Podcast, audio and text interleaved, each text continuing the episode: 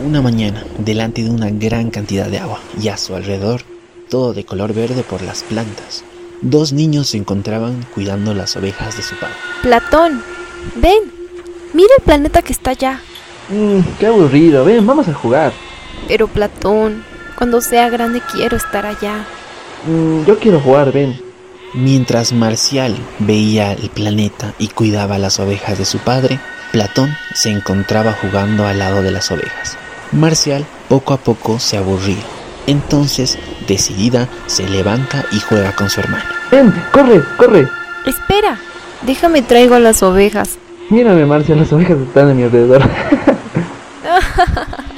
Mientras ambos jugaban y corrían, llegaron a un lugar donde existían diferentes cuevas. Sin darle importancia, ellos seguían esperando a su padre y jugando con las ovejas. Es tu turno, Platón.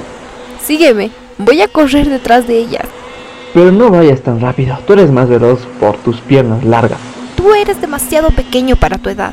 Ay, tú bien tonta. Tonto tú. Mientras ambos se pusieron a discutir, un sonido de campana se aproximaba dentro de una cueva, dando por curiosidad lo que había dentro de ella. ¿Qué fue eso? No lo sé. Vamos a verlo. Dale, pero ¿y las ovejas? No les pasará nada. Iremos rápido. Mm, bueno, está bien, vamos. Dale, pero no te alejes de mí. Mientras los dos niños se aproximaban a la cueva de donde venía el sonido de las campanas, notaron la oscuridad que había dentro de ella. Sin embargo, prosiguieron a ver de dónde venía. Tengo mucho miedo, Marcia. Tranquilo, no nos llegará a pasar nada. Mejor regresemos, por favor, te lo suplico.